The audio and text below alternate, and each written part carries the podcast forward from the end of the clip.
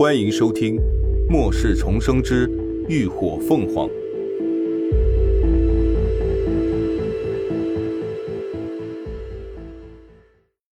第三百八十八集，病毒发作。阿鸾，连峰声音都颤抖了起来。你别怕，我这就带你去找风起，他一定能治好你的。别怕。连峰说着，就想把他抱起来，可手才托起他的脖子，又有黑血从他口中涌了出来。这一刻，恐惧犹如一张大网，密密实实的缠绕包裹住了他的心脏，让他整个人心慌意乱。连峰不敢再挪动他，慌张的脱了衣服去擦他嘴角的血迹。阿鸾，你坚持住，你会没事的。他手指抖得厉害。僵硬的指骨都泛白，棉质的 T 恤很快就被浸透，可那黑血却怎么擦都擦不完，急得他眼眶都红了。可紧接着，林鸾整个人开始抽搐、颤抖了起来，脸上也泛起了一股不正常的青紫色，感染部位已经蔓延到了胸口处。不要啊！求你了！这一刻。连峰所有的理智彻底崩盘，他声音低哑的厉害，眼眶更是抑制不住的湿润了。他第一次知道得到再失去是如此的痛彻心扉，深入骨髓，让他无法承受半分。他不能没有他。林鸾还在恶化，不断呕出的黑血已经顺着他的下巴、脖子流到了他的肩上，透着一股难闻的腥臭。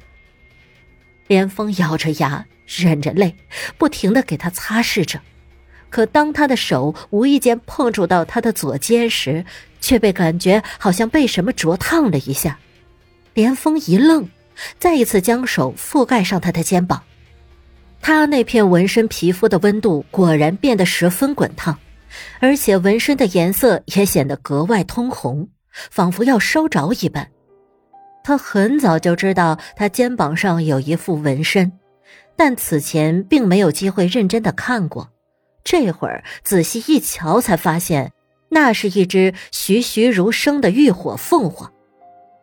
此刻，这凤凰仿佛活了一般，下一秒就会展翅飞出。三根翎羽上的火焰似乎都在徐徐燃烧着。很快，连峰就发现那不是他的错觉。因为林鸾身上的衣服真的开始冒烟了，温度从纹身开始扩散，他全身的皮肤都变得通红发烫，仿佛在自燃一般。而此时，林鸾整个人也在煎熬着，他仿佛又回到了那个血色的夜晚，灼热的熊熊大火正将自己包围，汹涌的炙热毫无保留地撕扯着他的皮肤。肆无忌惮的灼烧着他的血肉和四肢百骸，让他痛苦万分。为什么？为什么他努力了这么久，还是改变不了自己的结局？他不甘心呢。他还有好多好多想做的事，还来不及做。他的伙伴、爱人还在等着他回去。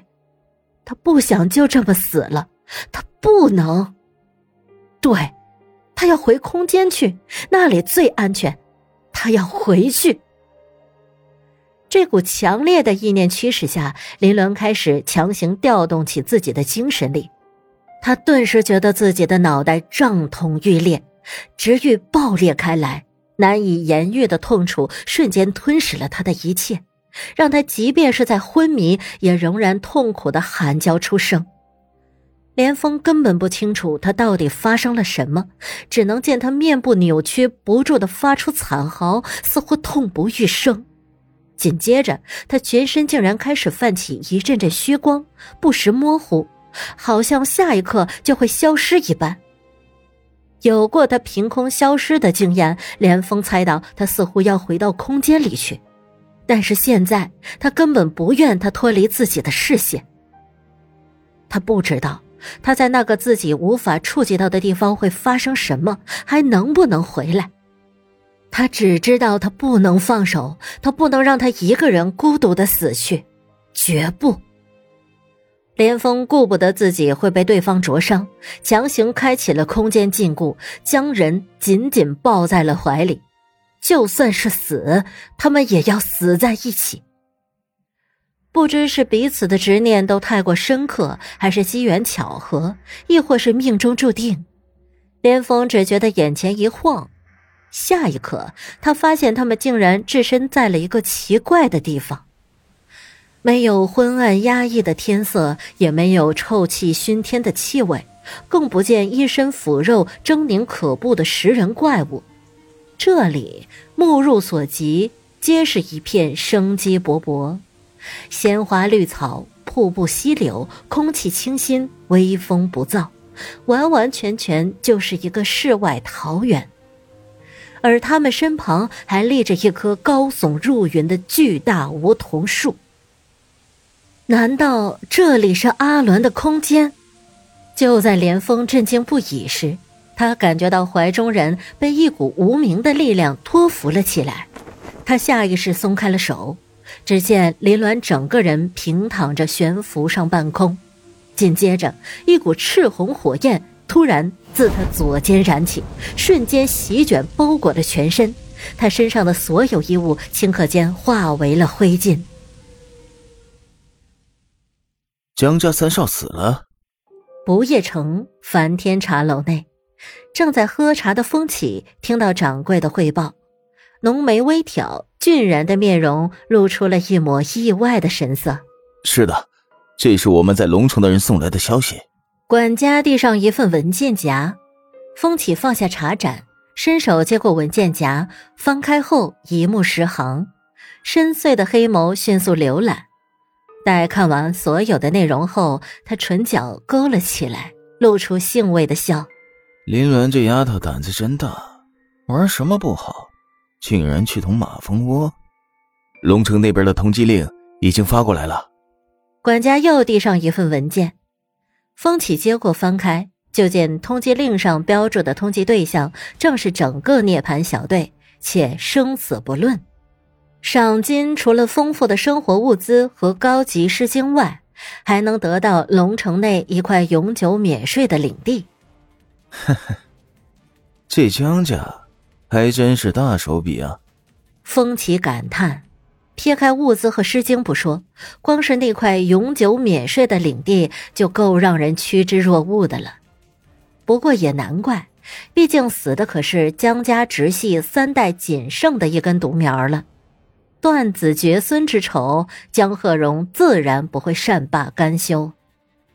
但这样一来，江家那旁系肯定会蠢蠢欲动，龙城怕是要变天了。管家询问：“那我们要发布这份通缉令吗？”毕竟他们梵天和涅槃小队可是盟友。哼，为什么不发布呢？生意上门了，怎么能不做呢？风起勾起唇，玩味一笑。再说有连峰那小子在，他们不会有什么事的。啊，对了，把连峰还活着的消息也散不出去，免得有些人拎不清状况，没事跑着去送死。是。管家收起桌上的资料，转身去执行。不知过了多久，林鸾从迷梦中睁开了眼。只觉得大脑一片混沌，他呆呆地注视着头顶上那些被微风吹动、层层涤荡摇曳的梧桐树叶，思绪慢慢汇拢。